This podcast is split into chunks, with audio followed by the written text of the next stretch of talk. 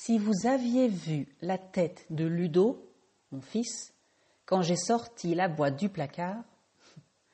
Ah non, mais tu rigoles Tu vas quand même pas décorer le sapin de Noël aujourd'hui? Ben, si, je lui ai répondu.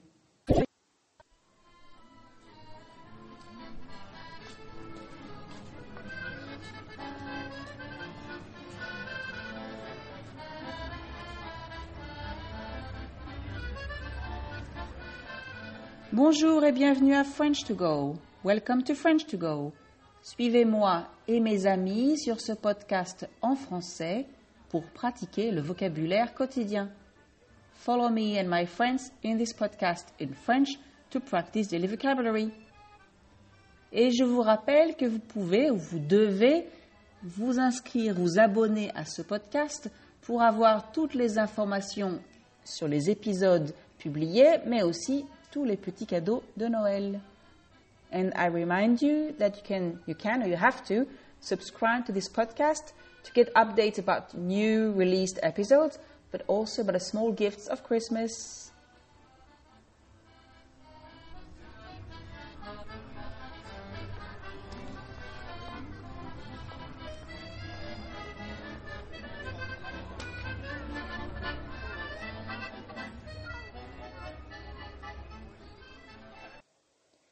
Si vous aviez vu la tête de Ludo, mon fils, quand j'ai sorti la boîte du placard. Ah non, mais tu rigoles Tu vas quand même pas décorer le sapin de Noël aujourd'hui Ben, si, je lui ai répondu. On est le premier week-end de décembre. Chez nous, on a toujours installé le sapin de Noël le premier dimanche de décembre. et toute la famille participer à la décoration. C'est comme ça. C'est une tradition.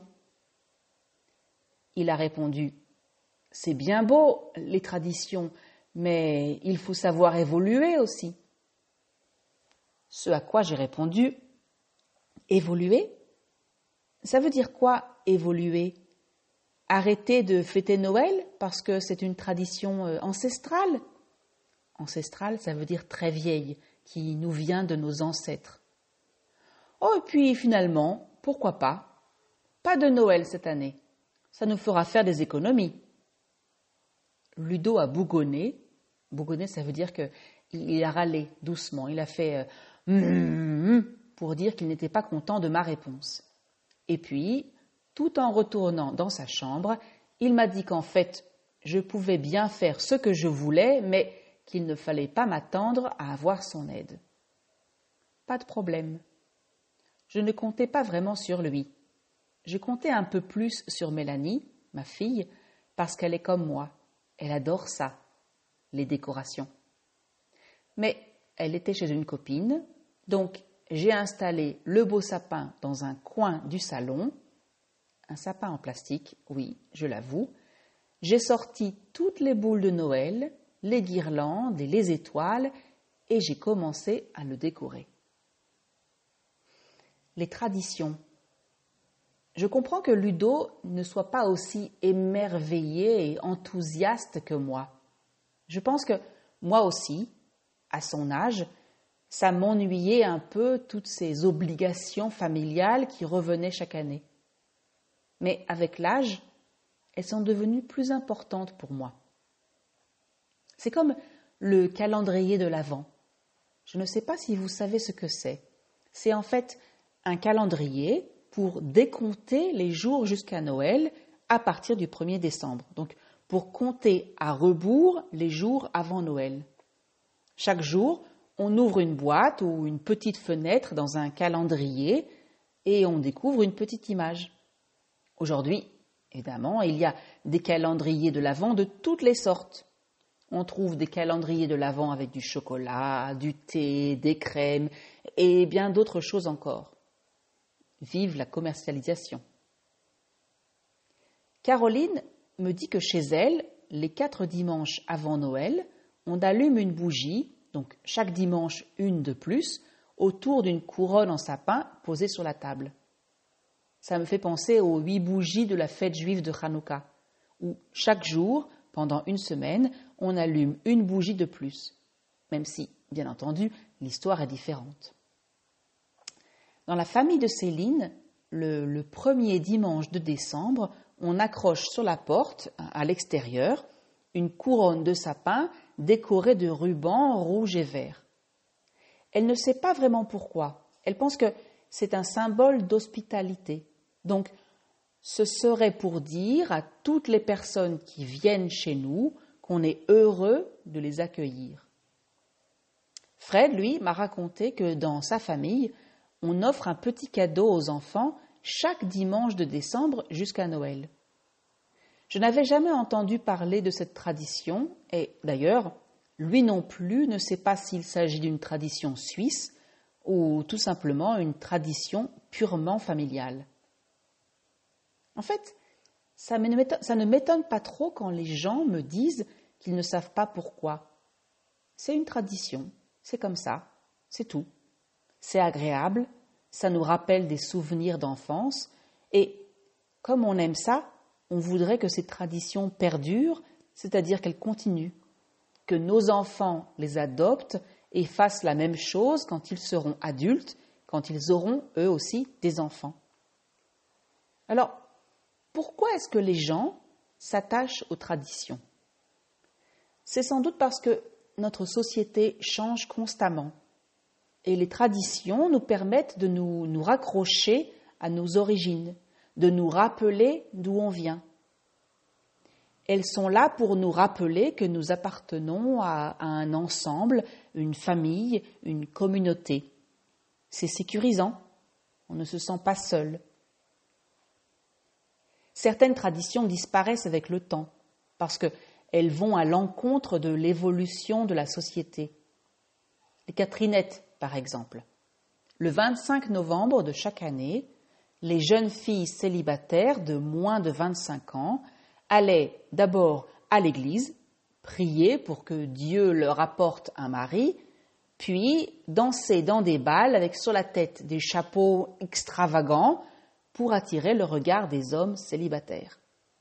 Un peu sexiste, hein? Antiféministe, non? Pourtant, ma grand-mère m'a souhaité pendant plusieurs années bonne Sainte Catherine, et chaque année, le 25 novembre, je garde encore une petite pensée pour elle, pour ma grand-mère qui est décédée depuis. En fait, peut-être que la solution est de garder les traditions qui nous conviennent, que l'on aime, et laisser de côté ce qu'on trouve contraignant. Contraignant, ça veut dire qui gêne, qui, donne une sensation d'obligation. Ou alors, modifier les traditions, les faire à sa façon. Et pourquoi pas en créer de nouvelles Voici par exemple une tradition que j'ai adoptée pour le Nouvel An. On n'a jamais fait ça dans ma famille, je veux dire chez mes parents, et c'est d'ailleurs assez nouveau chez nous aussi. Trois ou quatre ans tout au plus. J'ai vu cette idée sur un blog ou dans un magazine, je ne me souviens plus, et j'ai trouvé ça sympa. Alors, je l'ai proposé à mes enfants et à mes amis, et ça a plu à tout le monde même aux récalcitrants. Ça veut dire les personnes qui sont contre, anti, qui résistent. Donc, le 1er janvier, ou alors le premier dimanche juste après, on se réunit chez nous pour un brunch. Et chacun écrit sur un petit papier trois choses qu'il voudrait faire ou obtenir l'année à venir. Trois choses qu'il se souhaite à lui-même. Chacun signe son petit papier, le plie et le met dans un grand pot en verre. Je ferme le pot, je le mets sur une étagère du salon, et le 1er janvier suivant, au même brunch, on ouvre le pot et on lit ce qu'on avait écrit.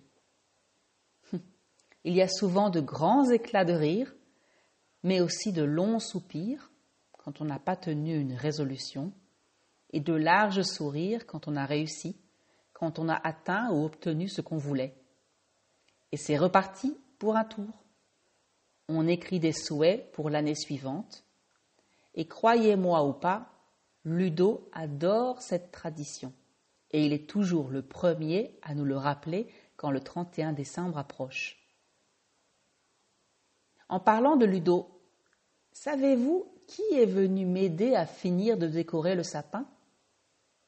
Ben oui, Ludo, en personne. Il a même dit qu'on pourrait mettre des chants de Noël en musique de fond. Et quand Mélanie et mon mari sont rentrés, ils ont tous les deux regardé le sapin illuminé, avec toutes les guirlandes lumineuses, les étoiles et les boules de Noël. Ils ont souri comme des enfants. Et Mélanie a dit Oh, cool, c'est bientôt Noël.